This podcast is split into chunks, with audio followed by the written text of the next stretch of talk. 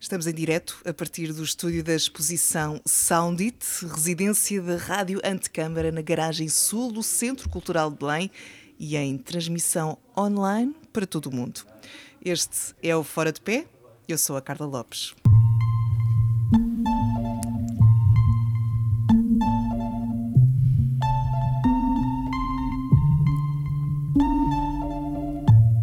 Sejam então bem-vindos a esta emissão, bem-vindos a todos os que nos acompanham online, à distância, e a todos aqueles que estão aqui conosco na garagem sul do CCB. Como sempre, no Fora de Pé vamos falar com arquitetos que não escolheram o caminho tradicional da profissão e, em vez disso, levam diariamente esta disciplina para áreas menos evidentes. Ontem estivemos aqui à conversa com dois convidados ligados à música e ao som. Hoje temos convidados que estreitam as ligações uh, entre a arte, arquitetura e a comunicação. Um deles abraçou esta última área da comunicação e fez do marketing e relações públicas a sua área de atuação nos últimos anos, num contexto muito especial que já iremos desvendar. E a minha segunda convidada pôs literalmente as mãos na massa, seja essa de gesso, de lã, de tinta ou de tecido. Ao meu lado estão o Romeu Zagalo e a Susana Cereja. Muito obrigada por aceitarem participar nesta emissão. Sejam muito bem-vindos a este estúdio do Soundit. E hoje, ao contrário da emissão de ontem, onde estivemos com eh, convidados ligados à música e à arquitetura, eh, vamos aventurar-nos aventurar por áreas eh, um bocadinho mais diferentes, digamos. E sem mais demoras, lanço já a primeira questão ao Romeu, como é que te descreverias profissionalmente? Qual o título que, que usas para explicar às pessoas o que fazes? Bom, olá, bom dia, obrigado pelo, pelo convite, Carla. Um, relações públicas, porque é o que está no meu cartão de visita de, daqui do CCB. Um, e acaba por ser muito fácil dizer isto e as pessoas ficam com uma ideia. Mas um, a verdade é que, dentro daquilo que são as relações públicas, eu não consigo definir exatamente o que é que o, o que é que eu faço porque é tão variado que, que é difícil. Uh, e, e portanto dificilmente teria essa, essa, essa facilidade de me, de me definir numa só palavra. Isto agora parece um bocado pretencioso mas, mas não mas não, não é nesse sentido é mesmo porque porque eu consigo fazer tanto num dia estar, estar a preparar um, um, olha fazer uma entrevista aqui na rádio preparar uma inauguração desta exposição ou no dia a seguir a tentar organizar o mercado e a fazer uh, a planificação de, de tudo de tudo o que isso exige a começar obviamente pela, pela, disposição das bancas até escolher as próprias bancas um bocadinho de curadoria ou no dia a seguir ir, ir receber alguém que, que que, que vem visitar o CCB e que, ou vai ter aqui uma performance, ou depois estar no espetáculo a, ouvir reclamações. Portanto... Eu, quando te apresentei, disse que estavas num, num contexto de certa forma especial, porque o, o, estando ligado ao CCB, estás sempre em, em contacto com exposições como esta, uh, ou seja, a arquitetura anda sempre ali a, a rondar-te, mais ou menos. A arquitetura não não só me ronda, como faz parte de quem eu sou. Eu, ainda ontem estava a dizer isto a uns amigos. Eu estudei arquitetura, fiz seis anos de curso, como, como praticamente toda a gente, e, e, foi a experiência mais longa uh, profissional, digamos assim, que tive, e isso marca, sem dúvida. Portanto, a arquitetura está comigo e eu cheguei aqui através dela, aliás, através da Garagem Sul, e, e, e é algo que não consigo dissociar-me. Uh,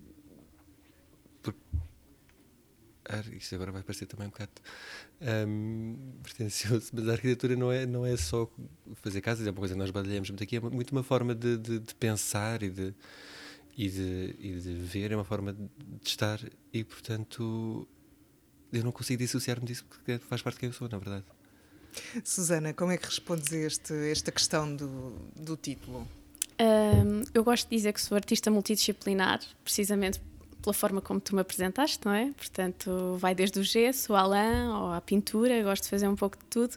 Acho que a parte de eu gostar tanto de materiais e da beleza dos materiais, esta questão da materialidade, um, tem muito a ver também com o meu background, portanto, da arquitetura, não é? Uh, a arquitetura, sem dúvida, que está super presente no, em todo o meu processo criativo, um, até mesmo pela minha experiência profissional dentro da arquitetura anteriormente. Uh, mas sim, a nível profissional, o que é que eu faço agora? Sou a chefe de mim mesma nesta parte, não é?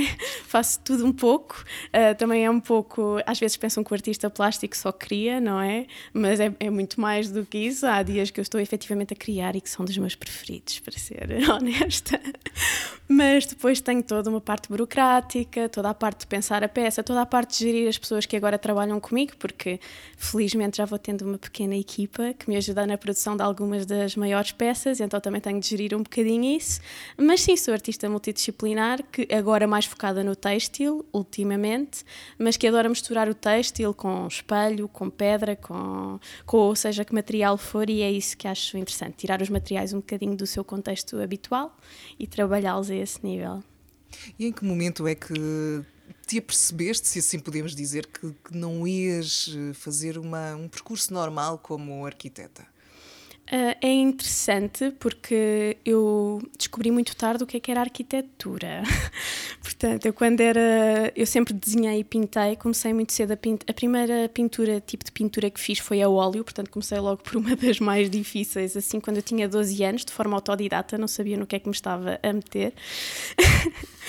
Um, e depois, mais tarde, uh, quando foi a escolha, fui para artes visuais e quando foi a escolha, o meu pai disse-me: Não vais para pintura que a arquitetura ao menos uh, dá uma outra estabilidade. E eu pensei, mas o que é que é arquitetura? Eu nem sequer achava interessante uh, ir às obras do meu pai, porque na altura ele trabalhava em construção e para mim era uma seca ir às obras dele. Portanto, eu estava completamente fora, mas pensei, vou, vou experimentar o que é que é isto. Meti arquitetura e depois, em segunda ou terceira opção, coloquei pintura na expectativa de não entrar em arquitetura, mas entrei. Uh, indo para a arquitetura, adorei. Portanto, foi assim expectativas mais do que superadas.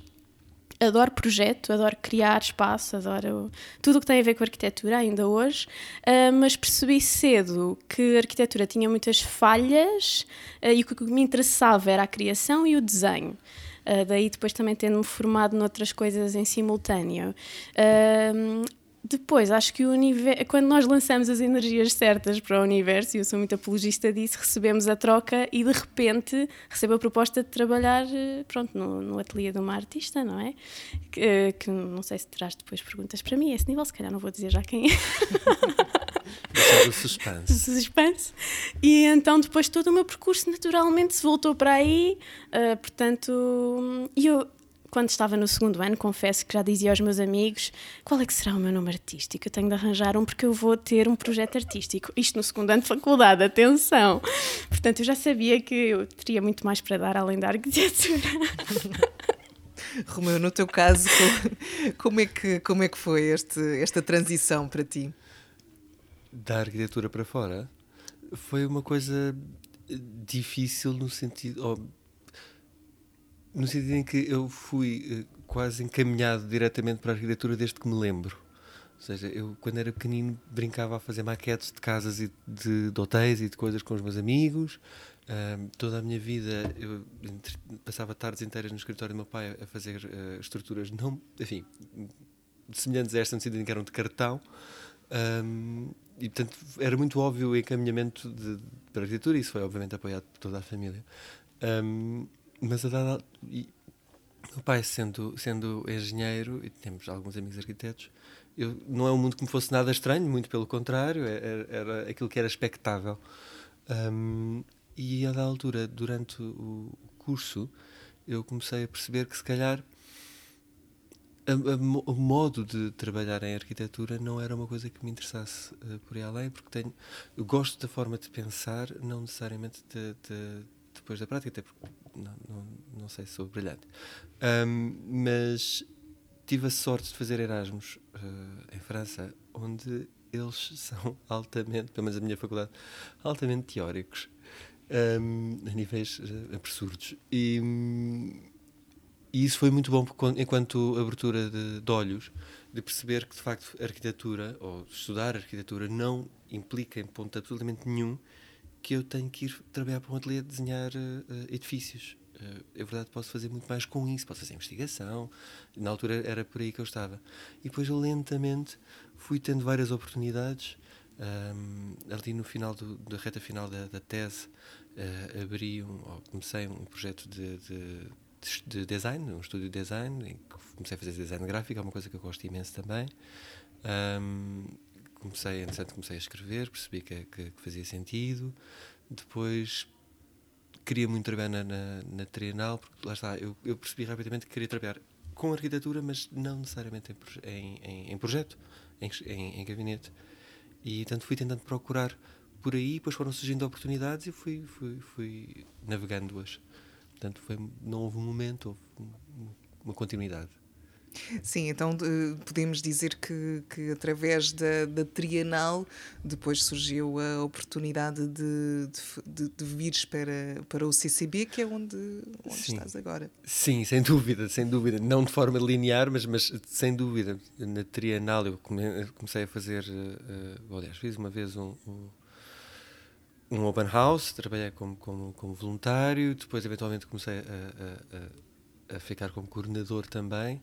Uh, e a pessoa que estava na altura responsável pela, pela, pela Trienal, a primeira vez foi a Inês Marques, que entretanto saiu e depois eventualmente veio aqui para a Garagem Sul e um, lembrou-se de mim, lembrava-se de mim. E quando ela pesquisou, peraí, quando ela procurou pessoas para virem fazer visitas guiadas aqui, convidou-me e eu vim fazer, felicíssimo da vida. Na altura eu trabalhava como guia uh, em vários sítios Uh, e vim e, e, entretanto, abriu uma vaga que ela teve a gentileza de me, de me dizer que tinha aberto e eu candidatei-me e, e fiquei. E, portanto, foi, foi assim uma progressão. E, entretanto, percebeste que, que poderias fazer muito mais para além das, das visitas guiadas e foste, como é que foi? Foste apalpando o terreno ali na na área das relações públicas, do marketing, foste. foste... Ainda estou, ainda estou a palpar. é uma coisa que, por um lado, eh, é uma coisa que. Foste, que é aprendeste fazendo. Exato, fui aprendendo fazendo. É uma coisa que, de certo modo, é natural a mim. As pessoas dizem que eu tenho jeito, porque agradeço imenso, mas, mas não tenho. Muitas vezes sinto que me falta, um, que me falta uh, uma base uh, teórica que tento complementar, por exemplo, no confinamento uh, andei entretidíssimo a fazer curso no, no Coursera para tentar aprender, para, para colmatar essa, uh, essas falhas minhas.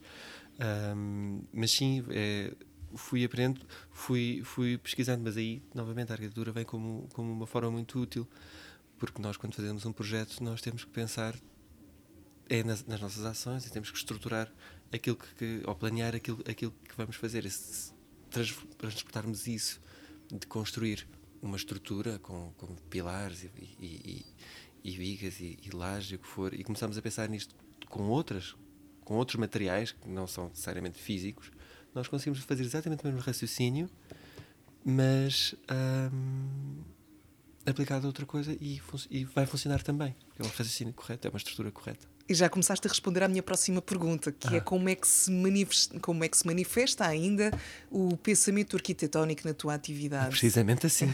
Precisamente assim. É, é, é uma capacidade. Eu acho que a Faculdade de Arquitetura deu, uh, deu duas coisas muito boas.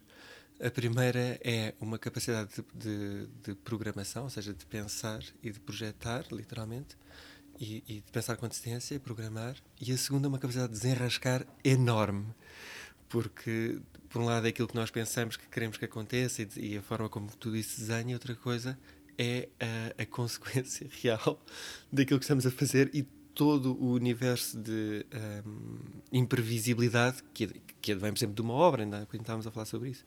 Uh, e saber combinar as duas, saber adaptar um plano a um imprevisto e saber usar o imprevisto, o imprevisto ou trabalhar o imprevisto de forma a que ele se integre no plano é uma arte que, que não é fácil e, e, e, que eu tento aplicar.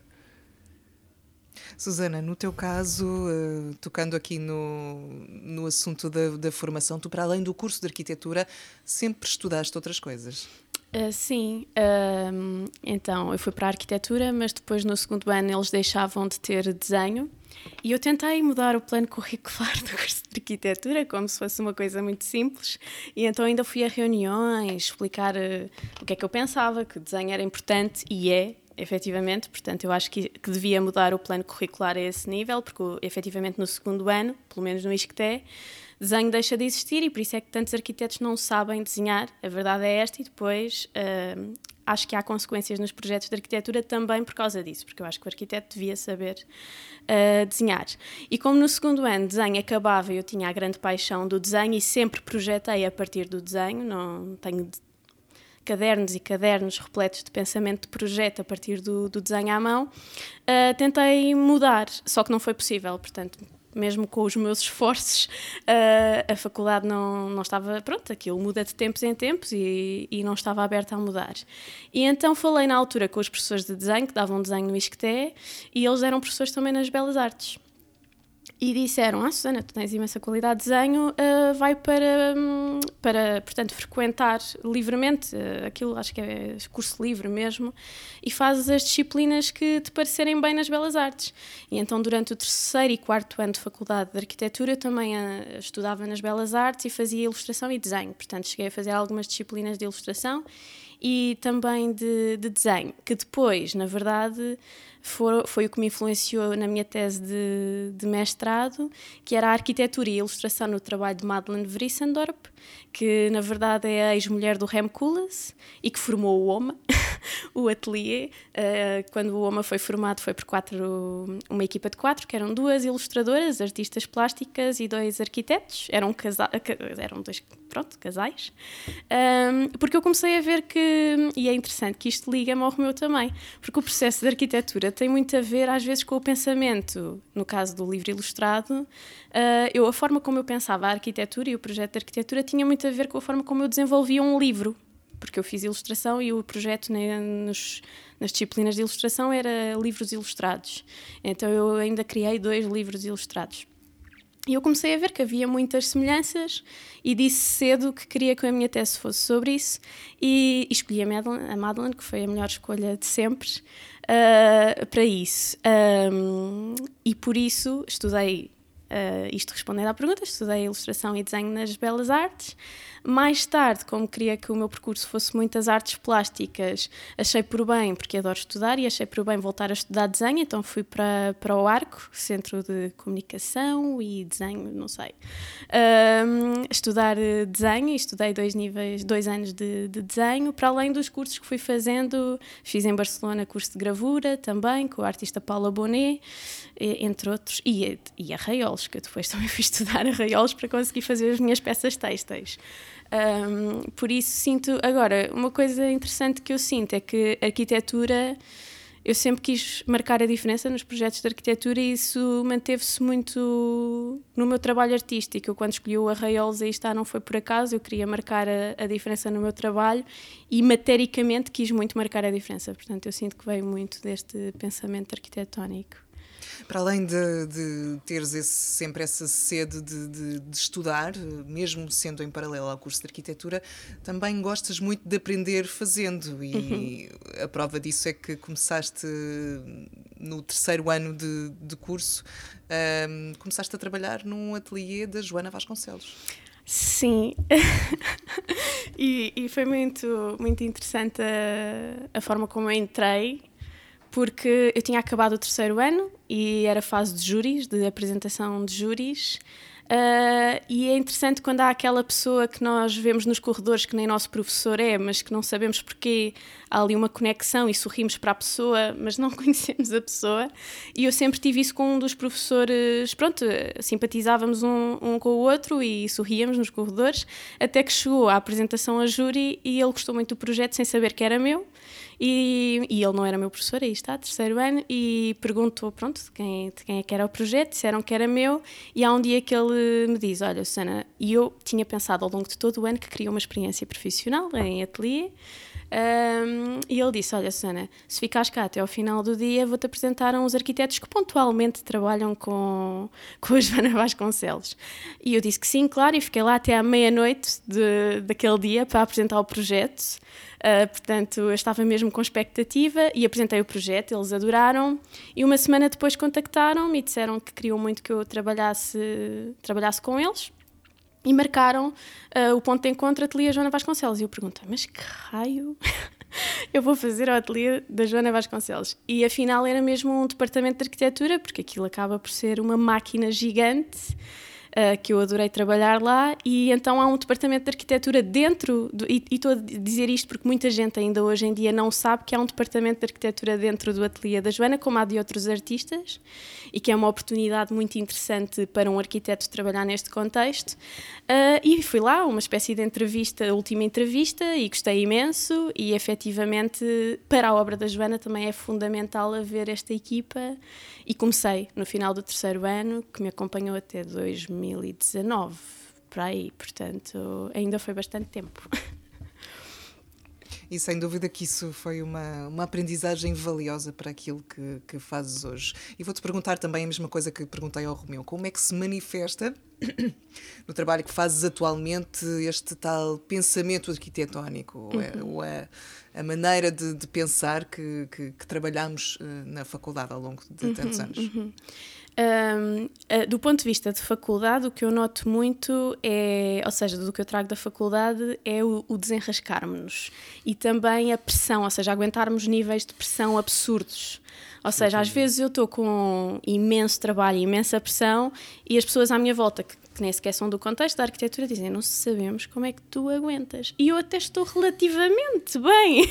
Conheço, uh, exato, até estou relativamente sim, sim. bem e depois percebo que é do meu background. Portanto, além de que a arquitetura ajuda-nos a entender tantos softwares hoje em dia e tudo, que também nos dá imenso jeito depois para tudo o que nos deparamos. Aí está, no meu trabalho eu consigo ser videógrafa Consigo ser, eh, claro que pode não ser uma videógrafa de topo, mas consigo fazer vídeos e editá-los, consigo ser designer e fazer eh, pósteres e convites e tudo mais, que eu sei que para um, um, artista que não tem, porque já me deparei, tenho entretanto muitos amigos artistas, como é natural, e, e muitos acabam por não ter tanta facilidade em certos meios como eu tenho e que eu sei que vem daquele contexto. Uh, depois, por, é engraçado que tenho-me apercebido disto também uh, com o tempo, que efetivamente eu comecei a trabalhar no ateliê da Joana e eu era uma das arquitetas daquele ateliê.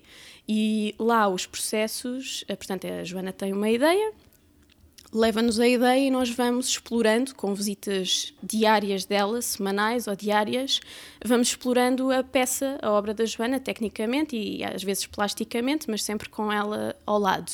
E há um processo muito hum, evolutivo connosco e em papel vamos plotando os, os projetos e ela vai avaliando mais eh, não gosto desta peça assim, é mais assim uh, e a verdade é que hum, hoje em dia num, eu tenho uma ideia, não é? Uh, e eu começo a evoluir a ideia da mesma maneira, de certo modo, apesar dos trabalhos não terem nada a ver um com o outro, portanto, o trabalho da Joana e o meu não têm nada a ver com o outro, mas o processo por detrás eu percebo que o que eu estou a fazer como. Eu sou arquiteta no meu trabalho, portanto, aquilo que eu fazia para o ateliê da Joana enquanto arquiteta de uma artista é o que eu faço é para o estúdio Susana Cereja, ah, porque eu acabo por não ter nenhum arquiteto a trabalhar comigo, mas ser eu a arquiteta a desenvolver da mesma maneira. Portanto, o processo acaba por ser o mesmo. Eu desenho a peça, às vezes passa pelo AutoCAD, tal como passava no ateliê da Joana para desenvolver determinadas coisas.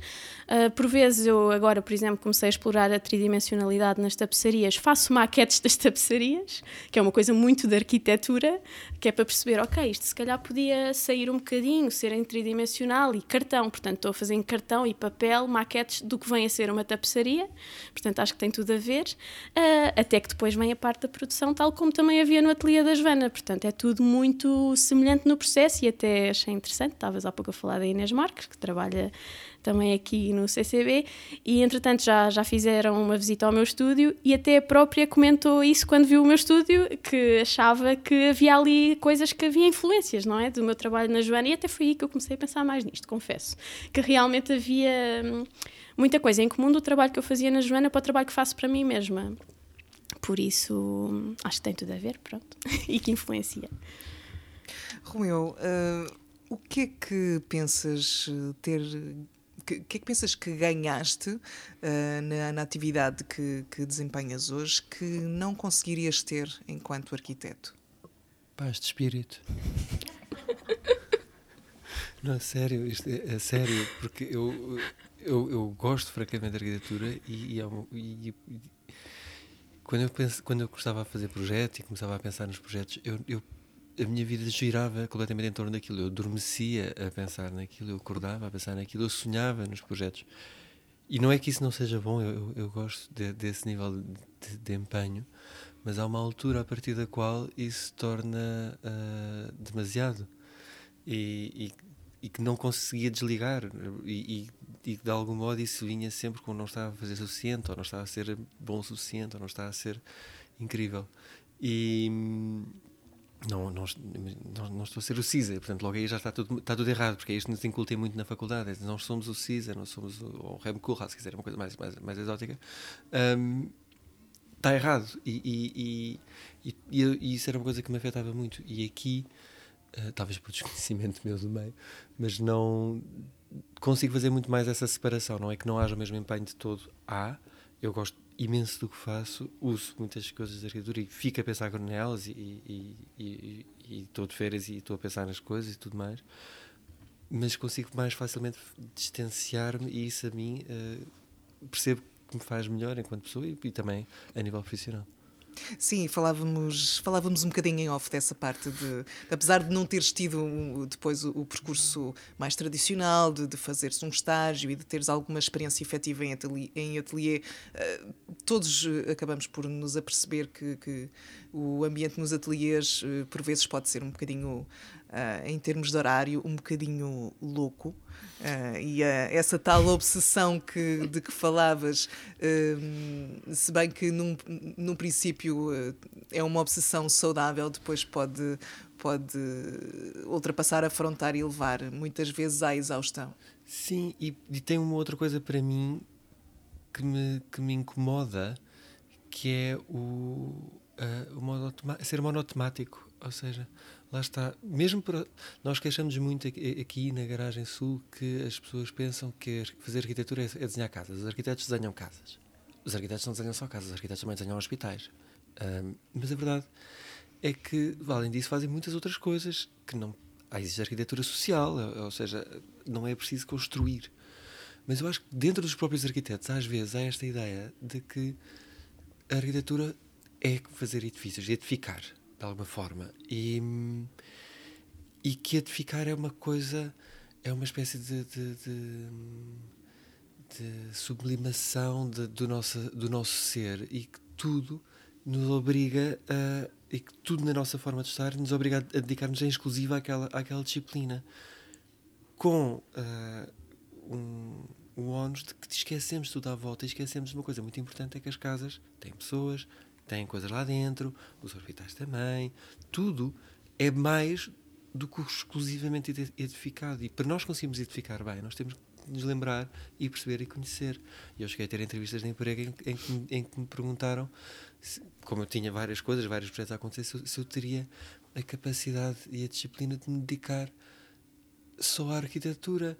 E eu fiquei a olhar para os senhores e perguntei-lhes o que é que era só a arquitetura eles tiveram alguma dificuldade a responder também, mas uh, é muito isto, é, é, é, percebermos que de facto há todo um universo de, de coisas que nós podemos ir fazendo e, e, e, e de certo modo completar.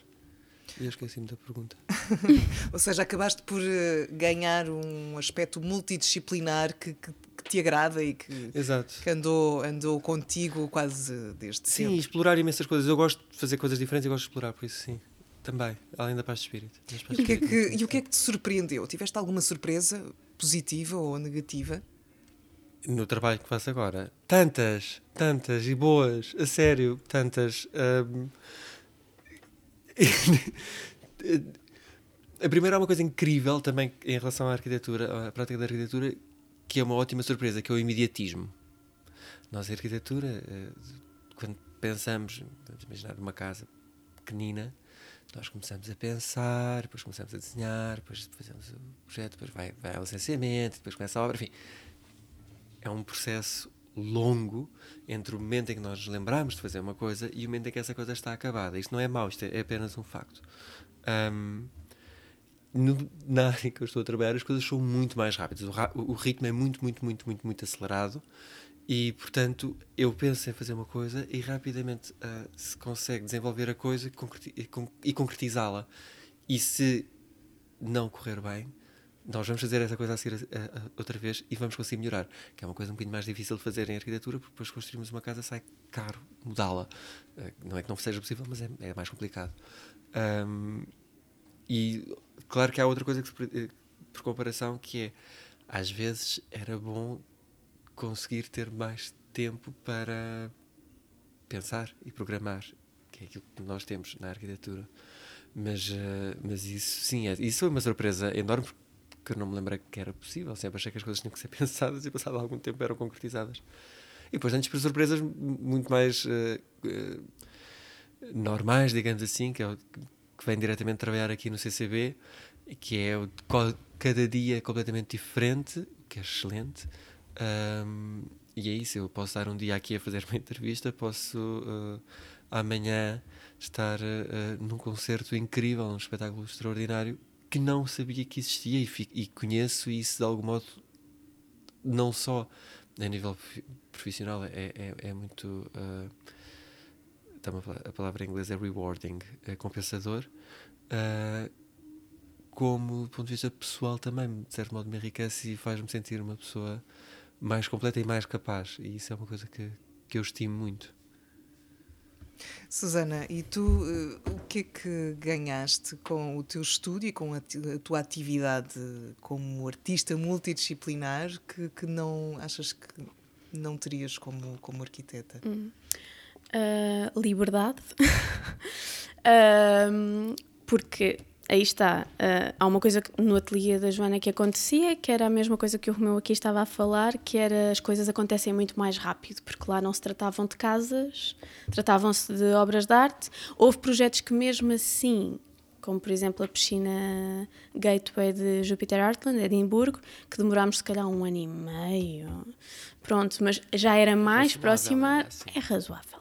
Mas que já era mais próximo de arquitetura também, porque é a primeira obra da Joana que foi para o, para o sítio e, fica, e fica para sempre lá.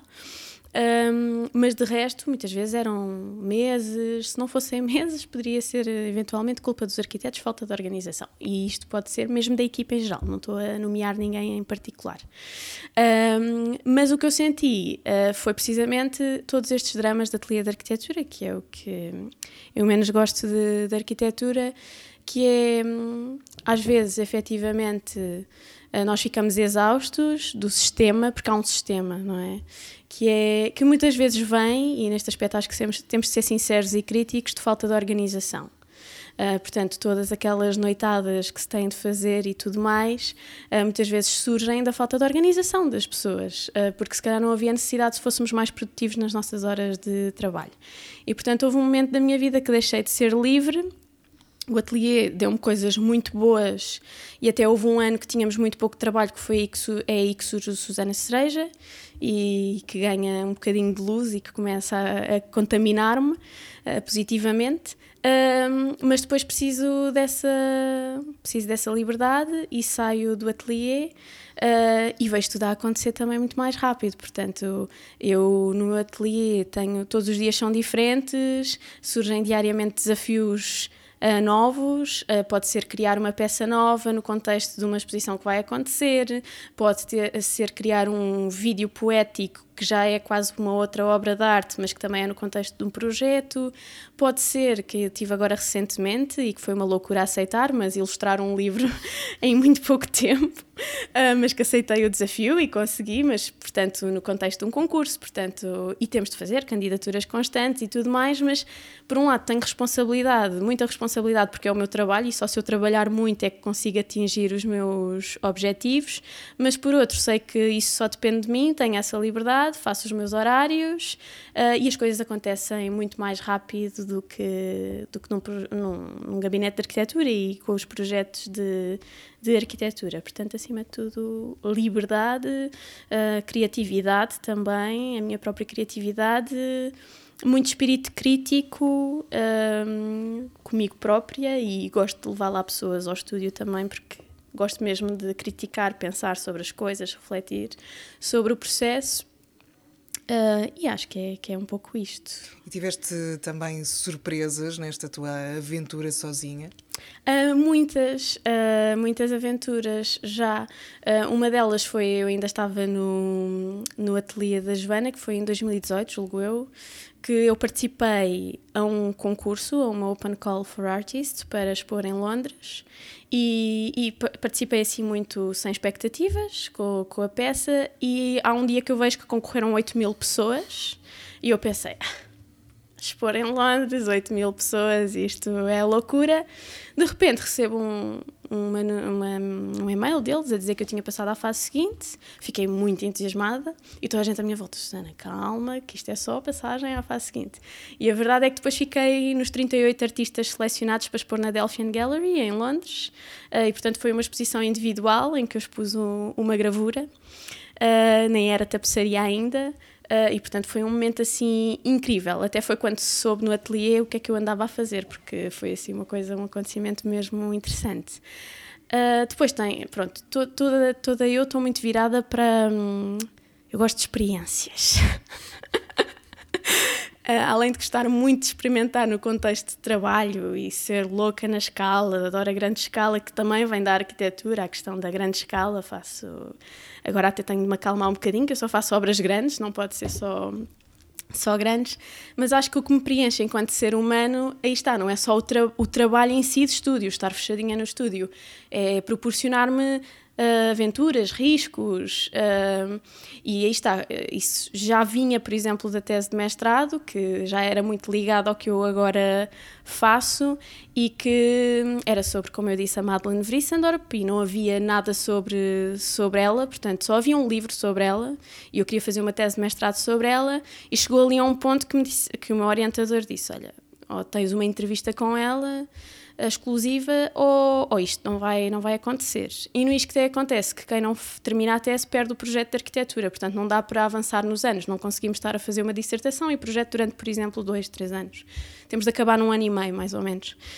Uh, e então eu enviei e-mail à Madeleine até que ela deixa de estar contactável. E então eu fui para Londres, uh, sem ter morada, sem ter nada, não tinha nada, só tinha uma pista no livro que existe sobre ela, que era uma fotografia uh, para o exterior. Portanto, via-se o estúdio dela e o pátio lá fora. Uh, e sabia que ela vivia no bairro Hampstead, a centenas de metros do Museu Freud, que é o museu preferido dela. E, portanto, eram estes os dados que eu tinha, mas eu precisava de falar uh, com ela. E aí está aí que são estas aventuras que nos preenchem. E eu fui para lá, primeira visita ao Hampstead foi sem sucesso. Uh, até que depois comecei a analisar a fotografia e eu sei que tem um lado stalker nesta história, mas isto foi por um bem final. um, andei 5 horas aproximadamente no Google Earth à procura de um, de um corrimão, de uma guarda, uh, que era. Porque aquela zona era muito específica na arquitetura. Estamos a falar de arquitetura, não é? Era muito particular, as casas eram todas muito trabalhadas, muito rococó. E eu percebi, pela imagem que eu via no estúdio dela, que a guarda era completamente lisa, completamente reta e que as casas à frente, que era para um pátio privado, uh, as claraboias, uh, portanto, a cobertura não saíam, eram mesmo à face da, da, cobertura. E então andei 4, 5 horas pelo Google Earth à procura daquelas coberturas, daquela guarda e daquelas coberturas. E há um momento que encontrei. Achei que era aquele ponto Fui imediatamente para lá, uh, toquei à, à porta e começam a subir as escadas uma, uma, uma, uma, senhora francesa que me pergunta o que é que eu estou à procura e eu digo Madeleine Vrissendorp e ela é a minha vizinha de cima. Entre, entre, entre. E depois ligo à Madeleine E, e, a Madeline perguntou quem eu era e perguntava: é amiga da minha filha? Eu dizia que não. É amiga do meu filho? Eu dizia que não. E então a francesa acabou por dizer: You have here surprise visitors. E, e depois a Madeline chegou e, e, passei quatro horas aproximadamente, foi a tarde inteira no estúdio dela, foi, pude gravar, depois transcrevi, portanto está tudo isto na tese de, de, mestrado. E também tirei, tirei fotografias a tudo, ela deixou tirar fotografias e era muito cuidadosa, sempre que eu tirava fotografias até aperfeiçoava os fundos, para... muito querida, muito querida. E deu para perceber o quão importante ela tinha sido na fundação do homem, efetivamente, portanto até mesmo nos concursos, todos aqueles concursos que datam aquela altura da formação do homem, tudo é ilustrado por ela e pela Zoe Zengelis. Um, portanto, era mesmo uma equipa de arquitetos e artistas. E acho que há um momento na história em que a arquitetura e a arte estão muito ligadas. Depois, mais tarde, começa a haver só paredes brancas e. e arquitetura que é interessante em si pelo espaço, mas que podia ser muito mais rica, a meu ver. Uh, mas, mas sim, uh, essa liberdade e essas experiências são o que eu guardo desta, desta jornada Uh, e depois a minha curiosidade em criar coisas. Portanto, como eu tenho esta liberdade de ser chefe de mim mesma, acabo por poder ter um podcast também, que eu cereja no topo do bolo já agora. e acabo por uh, poder fazer um pouco de tudo e os meus dias efetivamente são, são todos, todos diferentes e bastante ricos à sua maneira.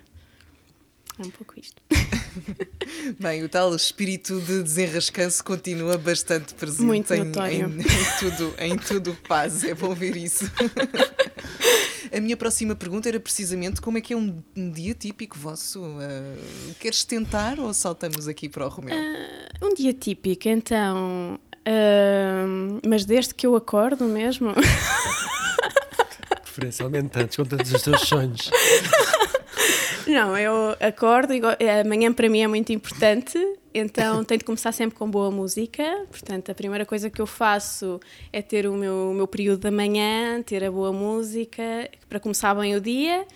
Um, e o meu dia típico, geralmente, se eu tiver a pensar uma peça, estou muito entusiasmada e vou, vou correr pensar explorar e fazer maquetes.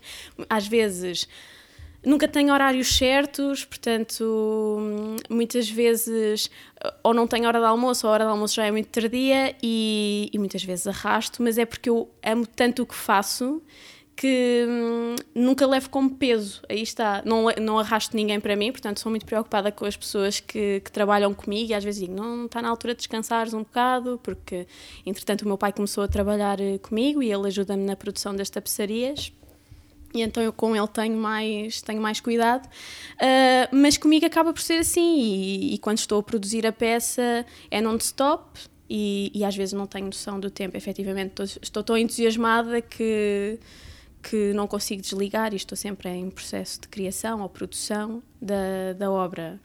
Um, eu acho que é um pouco. Ah, e redes sociais que, infelizmente ou felizmente, agora fazem muito parte da minha vida e é uma ferramenta de trabalho, e então eu muitas vezes acabo por ir partilhando com as pessoas o que está a acontecer na, na minha vida também. Sim.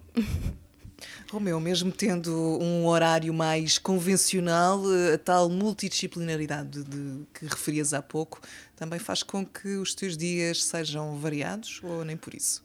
Não, eu nem sequer tenho um horário convencional. eu não tenho nada disso. Eu não sei o que é um dia, um dia convencional no sentido em que eu, são mesmo, mesmo, mesmo muito diversos. Isso é muito mais divertido. É muito. Não, eu adoro. Eu adoro. Eu, para ter exemplo de como posso, o meu horário pode. Sempre que há espetáculos, é preciso estar aqui com relações públicas. Não sou só eu que faço isso, há mais pessoas. Nesses dias, nós ficamos até depois do espetáculo, como é óbvio. Portanto, eu, logo aí tenho um desfazamento de horários em que posso trabalhar aos fins de semana e, e trabalho muitas vezes à noite, que é uma coisa que eu gosto. Um, depois já aconteceu estarmos a fazer um, um projeto uh, com filmagens que implicou eu estar às 5 da manhã numa praia para, para, para termos a luz certa para, para conseguir fazer as filmagens. E isto é normal. Um, depois posso, posso ter dias em que estou a trabalhar na secretária, de facto, da, das 10 às 7, a fazer, a preparar alguma coisa. Mas depois vou ter um, um, um, sábado em que tenho que estar às 8 da manhã porque vamos fazer um mercado que vai ficar até às 7 e vou cá estar esses, esses dias todos. Depois há um dia em que, em que começou normal e, entretanto, uh, alguém veio cá e foi preciso recebê-lo. Ou então uh, estamos a, uh, outro dia em que há uma inauguração e a inauguração também nunca demora supostamente é, é uma coisa que está no horário de trabalho mas depois alonga-se sempre. Portanto na verdade eu não tenho não, não, não tenho provavelmente uma rotina assim. A coisa mais rotineira que eu tenho e mesmo assim tenho alguma dificuldade em manter para meu mal e das pessoas que trabalham comigo coitados é, é ver e-mails de manhã. É assim a coisa mais garantida que eu sei que faço. Pois o resto varia imenso, mesmo muito. Fica aqui desmistificado. Completamente. Essa, completamente. Essa ideia de, de, que trabalhar no CCB traz um horário fixo. Não, é, depende, depende, depende de, das funções, como é, mas somos uma casa de espetáculos, para começar, não é? Portanto, tudo, o, tudo, todo o nosso trabalho é, é gerido em função de, dessa realidade. Os espetáculos, como as pessoas podem bem imaginar, são à noite. Também temos de manhã, eh, se forem, forem para públicos infantis.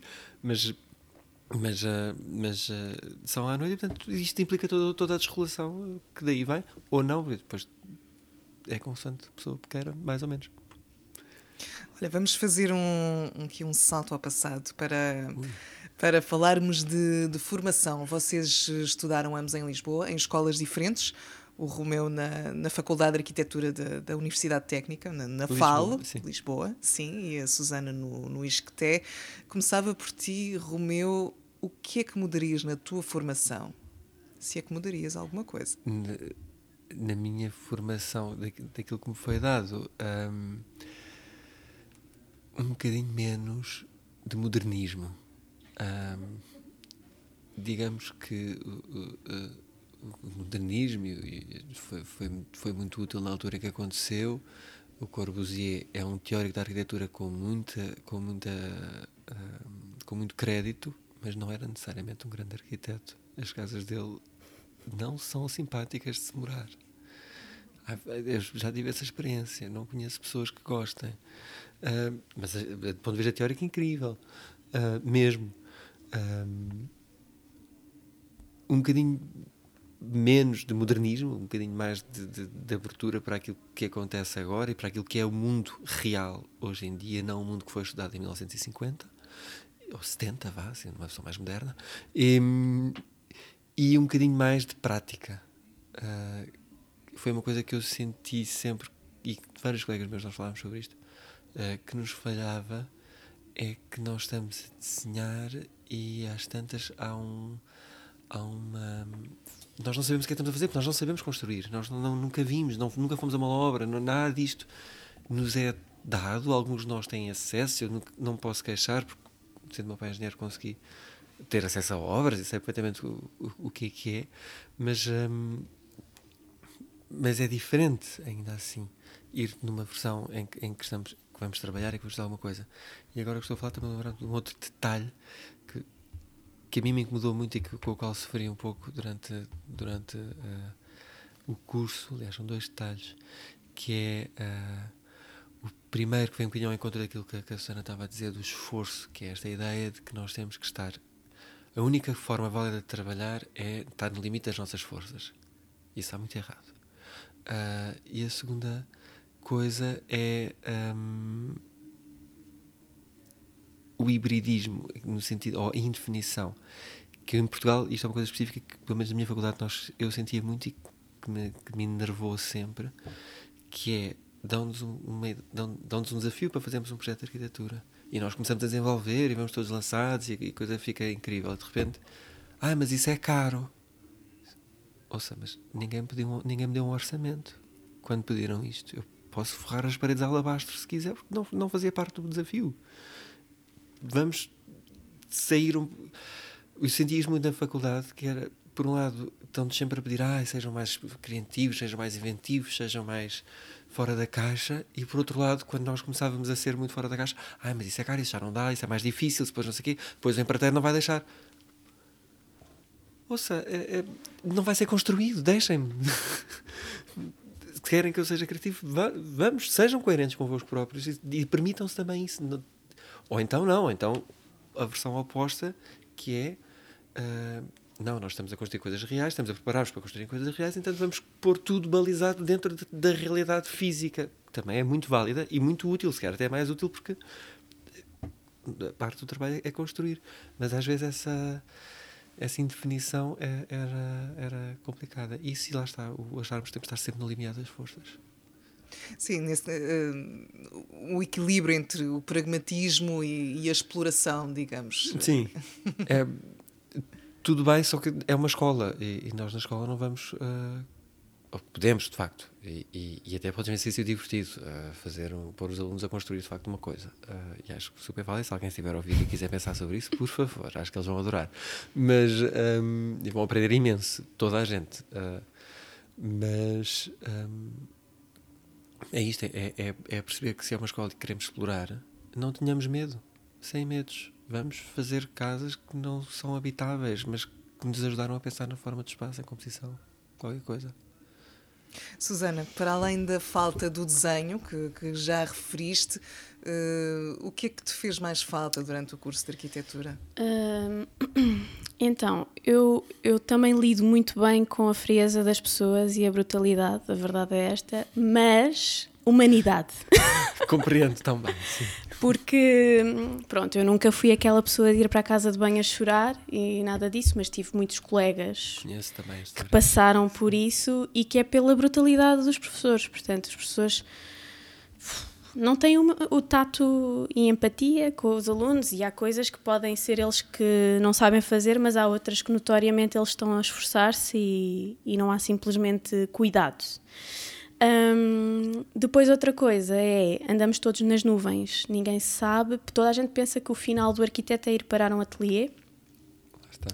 Uh, se calhar ninguém aí está sabe que se calhar pode trabalhar para artistas plásticos, ninguém sabe que os centros comerciais têm departamento de arquitetura também e que dá para trabalhar num L Corte Inglês, num departamento de arquitetura ou na Sonai, no, na parte de arquitetura, um, em feiras. Uh, há muitas coisas que os arquitetos podem fazer, mas isto é um erro também nas belas artes, nem é só na, no ateliê de arquitetura. O artista pensa que só pode sair e criar, e o artista pode ir para galerias, pode ir uh, trabalhar mesmo como colaborador, etc. E portanto há aí uma data de caminhos que não são mostrados ao, aos estudantes. Um, e depois a parte de nós saímos e não sabemos fazer um, um caderno de encargos, Sim, por exemplo um orçamento, um caderno de encargos, eh, deparamos-nos com essas coisas e o que é que é preciso entregar à Câmara, afinal, é ninguém sabe. É? Portanto, andamos sempre uh, nas nuvens. E também a implementação de um tipo de arquitetura, que é aquela arquitetura branquinha, regular. Uh, portanto, é um tipo muito específico de, de desenho de arquitetura que, se o fizermos, e depois é assim um, eu sempre quis ser diferente, mas às tantas há pessoas que efetivamente fazem aquilo para, entre aspas, muito entre aspas, calar uh, o professor. Pronto, é, olha, fiz isto, eu sei que isto já serve para, para isto.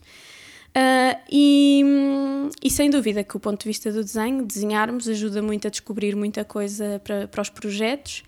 E um professor que me marcou muito nesta parte uh, foi o professor José Neves, que eu também acho que esteve aqui na antecâmara, o arquiteto José Neves. Uh, e que pronto, ele todo o processo dele de projeto é muito pelo desenho também e ele tenta muito incutir isso, essa parte nos alunos. Um, portanto, nesse aspecto foi um professor que me, que me marcou. Uh, mas sem dúvida que eu acho que é isto, é haver humanidade. Ah, ah, e depois aí está, como o Romeu, eu concordei com tudo o que o Romeu também disse, de ter, parece que temos de estar sempre no limite de trabalho, se temos uma entrega num na, na sexta-feira. Se tivermos a explorar o projeto até quarta, quinta, ideal. Portanto, ficas com um dia para fazer desenhos técnicos e maquete à escala 5. E... Não, não dormir, é muito importante não, não dormir, e não tomar banho não na altura da apresentação. Não, e houve uma. Exato, é ir assim importante. mesmo pouco nada fresco, sim, não pode dizer. Quanto mais macilento e tal, melhor. Que é uma coisa que todos uh, não, nós sabemos isto... que vende imenso para os clientes. Os clientes adoram ver pessoas e, e isto é bom frisar, porque isto é mesmo um problema. Nós estamos aqui a rir. Não, é grave. Mas é muito grave porque há pessoas que ficam muito mal e há muita gente que sai da arquitetura por causa disto, porque tem experiências tão más que eu tive um amigo meu, que posso dizer que é o meu melhor amigo, que teve ataques de ansiedade há por causa do curso de arquitetura e da forma como os professores o tratavam e da pressão que nos é imposta, tudo bem que ficamos com muita ginástica para Sim. lidar com muita coisa, Incrível. mas podemos adquirir essa ginástica de outras maneiras. Não há necessidade. Pergunto, eh, pessoas de outros cursos já acham na- natural que quando se faz um, um, um exame, um teste, imagina, vou fazer um teste de matemática e choro porque me sinto uma pessoa incapaz. Isso não é, isto não é- não- não- Há uma coisa que por é acaso, normal. nisso vou dar nota 10 à arco, ah, à escola, não há notas. Portanto, o professor vai avaliar e avalia-te pela qualidade de isto está no bom caminho, isto não, olha, tens de ir mais por aqui, isto não foi bom. Pronto, não foi bom. Ou isto está, está mal, pronto, tens de entender que. Ou então está muito bom, está excelente, é mesmo isto. Mas nunca há nota, não há um valor. E isso, parecendo que não, por um lado as pessoas esforçam-se porque querem é ver o a, coisa boa, não é? Querem chegar ao excelente, uh, de ouvir o professor a dar um bom feedback. Uh, e por um lado, eu noto que é muito menos, há muito menos ansiedade. Tanto que quando eu entrei no primeiro ano da, do ARC, isto aconteceu. Portanto, estava a professora a apresentar e havia pessoas como eu que, portanto, já tinham estudado muito e que estavam ali. Depois havia aquelas pessoas que acabaram o secundário e estão ali a, a iniciar.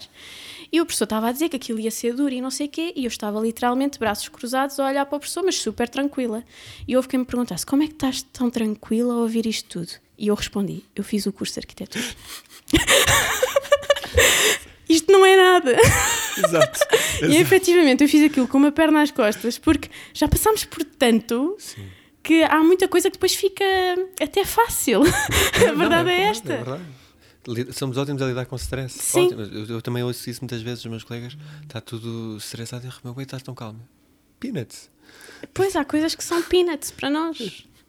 A verdade é esta, pelo menos para as pessoas que, pronto, também depois há as tais pessoas que tiveram ataques de ansiedade e que saem da arquitetura e que já não aguentam mais e que querem uma vida tranquila. E, mas pronto, para quem conseguiu passar por isso de uma forma mais saudável, realmente depois há outras coisas que se tornam muito simples. Sim. Muito simples. é um ótimo. Reforço de resiliência, quase. Sim, eu por acaso, das palavras que eu mais gosto são persistência, resiliência e dedicação. São assim esta. E acho que resiliência é tudo. Gosto muito da palavra resiliência. Olha, este, eh, o aspecto humano e também o aspecto de, da saúde mental é, é, é um talvez um, uma lacuna ou, algo que, que não se costuma referir muito nesta questão de, de discutir eh, escolas e cursos de arquitetura.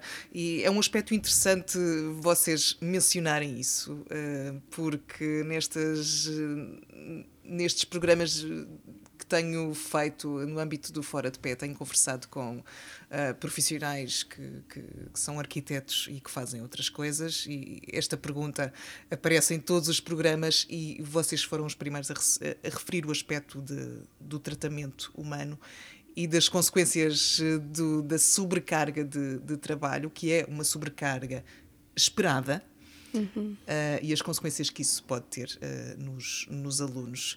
Uh, eu pegava neste aspecto para encadear a minha próxima pergunta, que é este desvio do caminho tradicional do arquiteto, no vosso entender, é uma questão geracional? Talvez, talvez me pareça a mim geracional o facto de, uhum. de vocês mencionarem o aspecto da saúde mental, que é uma questão que esteve, que esteve digamos, Eu... oculta e agora começa a vir, a vir ao de cima porque é de uma importância inegável para, para todos. E, e aproveitava para fazer aqui um parênteses e explicar que, que vocês nasceram nos anos 90. Ainda não tínhamos tocado nesse, nesse aspecto uh, durante, durante esta emissão. Um, e, e volto então à, à questão: uh, quanto disto é geracional? Uh, eu acho que há uma coisa que a nossa geração faz e que ainda bem, que é ir a, em busca dos seus sonhos. Ou seja, nós não temos de ter um emprego que nos acompanha desde que saímos da faculdade até ao nosso fim da vida, como se calhar muitos dos nossos pais têm, tiveram, que começaram num emprego e tiveram 40 anos nesse, nesse trabalho. Nós, se não estamos bem, vamos lutar e procurar melhores. E também, se calhar. Uh, pronto, arriscamos mais, depois depende da nossa rede de apoio também, se dá para arriscar mais ou menos, que isto também, pronto. Um, mas acho que é, nós temos consciência que primeiro que nós somos importantes, não é? em primeiro lugar, e, e de ir à procura dos sonhos. Portanto, eu vi que a arquitetura Uh, eu estou muito mais saudável desde que parei de ser arquiteta. portanto, mesmo, eu estava até, até a, nível, a nível físico, portanto, o nosso aspecto, tudo muda, uh, começamos a cuidar-nos melhor, portanto, eu costumo dizer isto, eu estou muito mais saudável desde que deixei a arquitetura full-time. Um, e, e, depois é quando percebemos que a vida torna-se mais, no meu caso, divertida, uh, interessante, uh, com liberdade e, e é ir em busca dos sonhos. Eu acho que é um pouco. Ou seja, do que tu realmente queres fazer, uh, a nossa geração olha um bocadinho assim. Eu acho que, eu acho que sim, mas acho que podia ser mais. Ou seja, não é algo que toda a gente, por definição, uh, faça na nossa, na nossa geração. Aliás, eu, eu, obviamente, estudando arquitetura, tenho vários amigos que estudaram comigo. e eu acho que muito poucos não estão a trabalhar em arquitetura, ou seja, quase todos eles seguiram o caminho no meu é o oposto, mas... óbvio de que vamos fazer isto. E portanto, não, não sei até que ponto é que é uh, uh, absolutamente generacional. Eu acho que há, que há aí sim uma compreensão muito maior de que de facto fazer arquitetura não é só edificar, construir, uh, literalmente. Uh, pode ser muitas outras coisas. E que, se calhar, e sim acho que é uma coisa geracional, é, espero que seja, que é as condições. É que é muito importante nós não nos esquecermos que a arquitetura é, no fim de contas, uma paixão, claro que sim, é algo é uma arte, é algo a que nós nos queremos dedicar, mas é um trabalho. Uhum. Nós trabalhamos, uh, nós não vivemos da nossa paixão, nós vivemos do nosso trabalho. E para alimentar o nosso trabalho temos que ter paixão, obviamente, e temos que, e temos que ter várias outras coisas. Eu acho e, portanto, há um limite a partir do qual eu acho que nós, a nossa geração, e sim, de modo geral, e não só em arquitetura, em relação a tudo mais, nós dizemos não não ultrapasse, não ultrapasse este limite, não quero ficar em burnout, não quero não quero sentir que não tenho vida para lá de, do trabalho, porque o trabalho sustenta a vida, não o contrário. E, e, o contrário é, é uma forma muito moderna, uhum. muito modernista, de, de, desta versão de que vivemos para trabalhar. Um, e, e, e, aí sim, acho que é, acho que é, acho que é geracional e, e, e, tudo mais, mas ainda assim gostava que fosse mais. Mas muitas vezes é o que a Susana também diz, é uma questão de rede, de podermos uh, ou não arriscar ou, ou, ou, sair, ou mais do que às vezes arriscar e sair, termos consciência de que isso é uma possibilidade, porque não é óbvio. Uhum, uhum. E outra coisa que eu gostava de motivar as pessoas aqui, a quem nos ouve, uh, continuam, infelizmente, a sujeitar-se jovens arquitetos a situações muito precárias e depois chamam a tudo estágio hoje em dia. Portanto, a pessoa sai, vamos fazer um estágio durante um ano e tu ou não recebes nada ou recebes 400 euros. E a pessoa trabalha estupidamente durante aquele ano, ou ano e meio, ou estende-se o prazo muitas vezes. Depois tem uma subida salarial para 600. Uh, para os próximos 14 anos. Para os próximos, sabe-se lá quanto. e portanto, não, nós não temos papas na anos, língua. Estudou 6 anos, num dos cursos é, mais caros. É, não, desculpa, e, é, e temos qualidade, ou seja, uh, tem de se dar valor a, a, todo, a todo um percurso, como tu estás a dizer, que nós fizemos. E, e se estão-te a escolher a ti é porque viram que tens qualidades e tens o perfil para aquele cargo, e portanto só têm de pagar minimamente, decentemente, para a pessoa começar a sua vida, porque nós acabamos o curso de arquitetura com 25, 26 anos, está na altura de começarmos a ser um bocadinho autónomos. E com 400 euros ou mesmo 600 é impossível alguém ser autónomo. Não, sobretudo uh, portanto, não é digno uma pessoa que passa não. seis anos a estudar, que está a tirar um, um, um curso muito exigente. Mas isto aqui é uma crítica não só ao sistema, mas também perdoem, mas a quem aceita. Sim, sim, sim, sim. Aceita. Por isso é que eu disse, não, não aceitem esse tipo de coisas. Estágios a 300 euros, primeiro é profundamente errado que, se, que tal coisa existe e que alguém se lembre de, de, de os propor, mas E muitas vezes são que grandes aceita, ateliês a eu- fazer isto. Eu tenho certeza que as pessoas que os aceitam é porque estão em situações certamente complicadas, mas está errado. Vai continuar complicada. Porque, porque- exato, A situação. exato. E depois acharmos que ganhar ah, 900, 800 euros líquidos no final do mês, um arquiteto, já não é mau, já não posso queixar. Não, não. O trabalho que exige o esforço, o, o- a responsabilidade, o stress que exige a prática da arquitetura a qualquer pessoa, atenção, não é só o chefe do gabinete, é a pessoa que está a fazer os desenhos técnicos, qualquer pessoa, não são 900 euros ao mês. Não são. Não, e não tem E a ver sequer com o estatuto que tu tens, porque Exato. supostamente olham para ti como, oh meu Deus, que isto acontece. Exato, um é, arquiteto, arquiteto. sou arquiteto, oh meu Deus, mas depois efetivamente tens condições piores do que sabe-se lá. outro- e que todas as profissões têm o seu valor, obviamente, mas outras profissões que não se estudou tanto, se calhar, ou que têm menos qualificações, ou o que for. Sim. Mas, portanto, somos os que se calhar estamos a receber pior. Portanto, São Sim. situações que, precárias que, que são se Sim, arrastam há se calhar exatamente. décadas e ainda assim há pessoas da vossa geração que, que Sim, ainda sim. aceitam esse tipo Sim. de, de sim, sim. condicionantes. Mas gostava muito que geracionalmente me dissessemos que não. Até, até porque significa que nos estamos a dar melhores a- melhor a nós próprios e a quem Uhum, vier, ou quem estiver ao nosso lado, quer que venha antes, quer venha depois, honestamente. E isso era muito útil para toda a gente. E esperemos que quem vier aí tenha coragem para, para de certeza. Então, sim, sim. Certeza. mudar, A sério. mudar o cenário. Venham ter comigo que eu motivo. Estamos cá para isso. Motivação. Estamos quase a chegar ao fim desta, desta emissão especial do Fora de Pé em Oh, agora direto. está a ficar bom. Tá, está. em direto do, do estúdio da exposição Soundit, é a residência da Rádio Antecâmara, aqui na garagem sul do Centro Cultural de Belém, em Lisboa.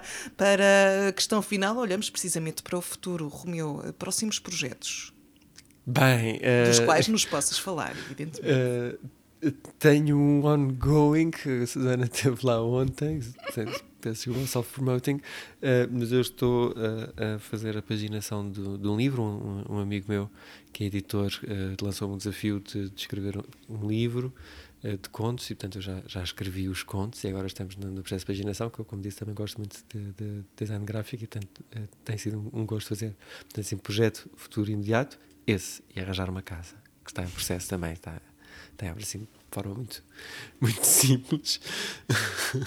é isto. E tu, Susana? Ah, então, eu agora estou-me já a lembrar do que vai acontecer na próxima semana, não é verdade? Portanto, eu neste momento só tenho olhos para isso. Ah, no dia 19 de maio ah, tenho uma inauguração. Então, basicamente, estamos na Semana de Arte de Lisboa, que é uma semana muito importante. Ahm, e no momento inaugural, que vai ser a 19 de maio, vai ser a propósito do programa VIP da, da Arco Lisboa e que vou estar no Palácio Castilho, na Rua Castilho, ah, com a exposição Materiality, ah, portanto, toda organizada pela This Is Not a White Cube, que é a galeria que me representa. E isto da materialidade é interessante também tendo em conta o podcast onde nós estamos, portanto, a questão da arquitetura tem muito a ver com a imaterialidade, materialidade, e até porque hum, um dos focos das secções da Arco Lisboa tem a ver com a África. hum, tem a ver com a África e tudo mais.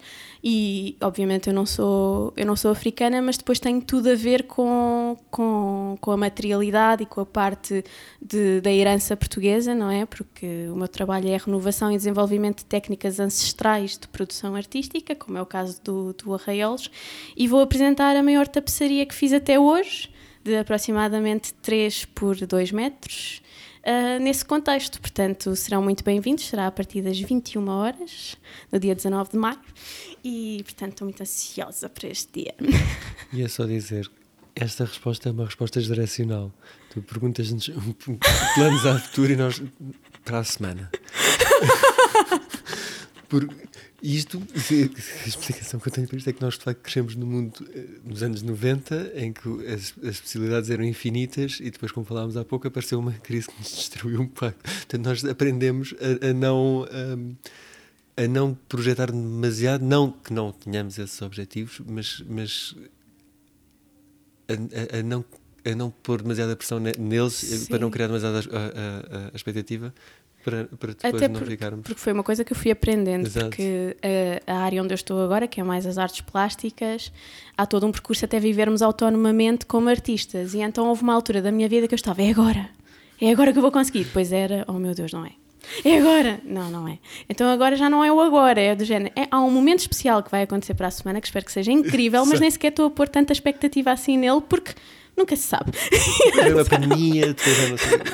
E por isso espero eu que seja muito especial, mas e espero eu ter- que tenhamos os dois muito sucesso nos nossos objetivos e nas nossas concretizações. Mas é isso, é... espero que sejamos felizes. Sim, e esca- escapando a, a essa tal pressão de fazer sempre grandes planos para, para o futuro. Exato. Eu tenho grandes planos, mas Talvez daqui a uns tempos possamos eh, juntar-nos novamente para, para, para falarmos dele, deles. Ahm, para já, hoje o nosso tempo terminou. Muito obrigada aos dois por eh, se terem juntado.